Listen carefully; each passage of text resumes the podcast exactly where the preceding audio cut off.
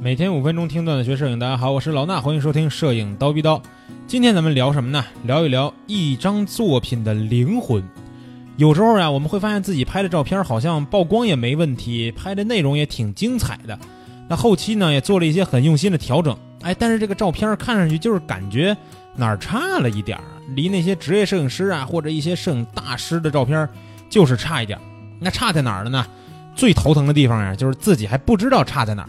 那这种问题呢，在我们各种这个微信交流群里边经常遇到。有同学拍了一张照片，比如风光图是吧？天气呀、色彩呀，什么都挺好。但是这些同学呢，有时候也会自己就会说说，感觉还是有问题，但是说不上来。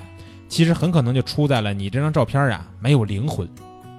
说到这儿有点意思了啊，照片的灵魂，那这这个一张照片的灵魂到底是什么呢？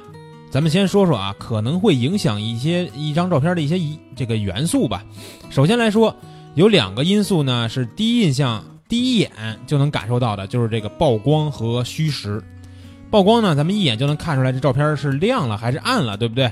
那虚实也一样，照片这个焦点准不准，照片该实的地方实不实，该虚的地方虚不虚，这些呢都是非常直观能看到的。其实除了曝光和虚实呢，还有一个我们可以直观去判断照片好坏的因素，就是内容。内容是什么呀？就是我们拍摄的画面里边这个东西。不管是风光、人像，还是说人文纪实，都有明显的一个内容，对不对？风光好不好看，模特漂不漂亮，纪实的瞬间够不够吸引人，这些都是直观就能看到的东西。那我们再想想啊，当我们说到灵魂这个词儿的时候，肯定不是说一个一眼就能看到的东西，对不对？比如说，我们说一个人的灵魂，绝对不会说这个人的发型啊或者身材是他的灵魂。那灵魂是什么呢？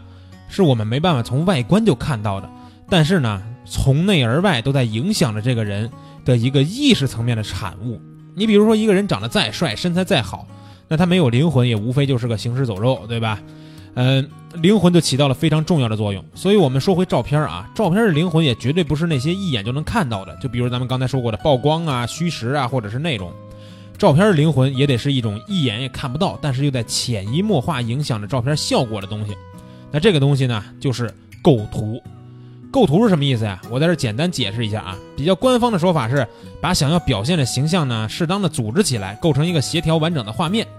那简单来说呢，我的理解啊有两方面。第一方面呢，就是说我们对于眼前这些乱七八糟的东西要怎么取舍去拍摄啊？比如说我要选哪些局部来拍摄？我们在拍照的时候，眼前肯定也是一大片景象，对吧？比如说我们站在一个公园里边，有一大片树林子，我们要选择哪个区域、哪个部分拍摄进来呢？就算是用最宽阔的这种超广角镜头，也需要这个一部分取舍来拍摄，对不对？也没办法把这个整个世界都拍进来呀。所以说，这就是第一层的意思。对于眼前的内容，怎么去选择取舍？第二层呢，就是说我们选择了这个要拍摄区域以后，构图的另一方面就是要我们安排这个画面里边各个内容的位置。比如说我拍人像，画面里边是不是起码得有个人呀？我们要安排这个人放在画面里边什么位置？那有时候如果还有拍摄道具，对吧？这些道具也要我们来安排它出现在什么位置。那有些朋友可能会说说，哎，如果我们拍风光的话，那咱也不能挪这个山或者是湖或者是海，对不对？是，咱是没法挪这山啊，咱都不是愚公，愚公才移山呢。但是啊，山是死的，咱们镜头是活的呀。咱们可以安排风光的画面焦点的位置，也可以安排画面里边水平线的位置，这些都是可以帮助我们完成构图的元素。那构图的两方面意义呢？其实从小到大就是两层意义嘛。先决定了大面上的咱们拍哪个区域，然后再根据细节去调整这个画面里边每个内容应该出现的位置，这就是构图。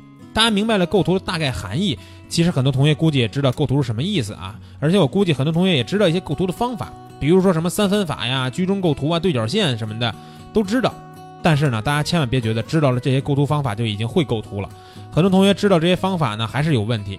照片看着还是不舒服、不美观的原因呢，就是因为他们不知道自己拍照的意图。你每拍一张照片，我们都应该弄清楚自己的意图。说白了，就是要知道自己这张照片想要干嘛，对不对？如果你拿起相机以后对着取景器，不知道自己下一张照片的意图到底是什么，也不知道该用什么构图去拍摄，那构图的概念你就是模糊不清的。啊，不过最近呢，我在这个千聊平台呢做了一套全新的课程，就是专门讲构图啊，在千聊的视频课程啊，八节课带大家一起弄明白构图这门学问里边的各种条条框框，也可以呢，大家可以是直接去我们这个蜂鸟微课堂的千聊直播间去找一下这套课程，或者呢，去我们蜂鸟微课堂的微信号，直接输入“构图”这俩字儿啊，输入“构图”，在蜂鸟微课堂的微信号，你就可以得到报名的二维码了。第一节课呢是免费公开课，不听白不听，赶紧去报名吧。今天的节目呢就是这些，咱明儿早上七点不见不散。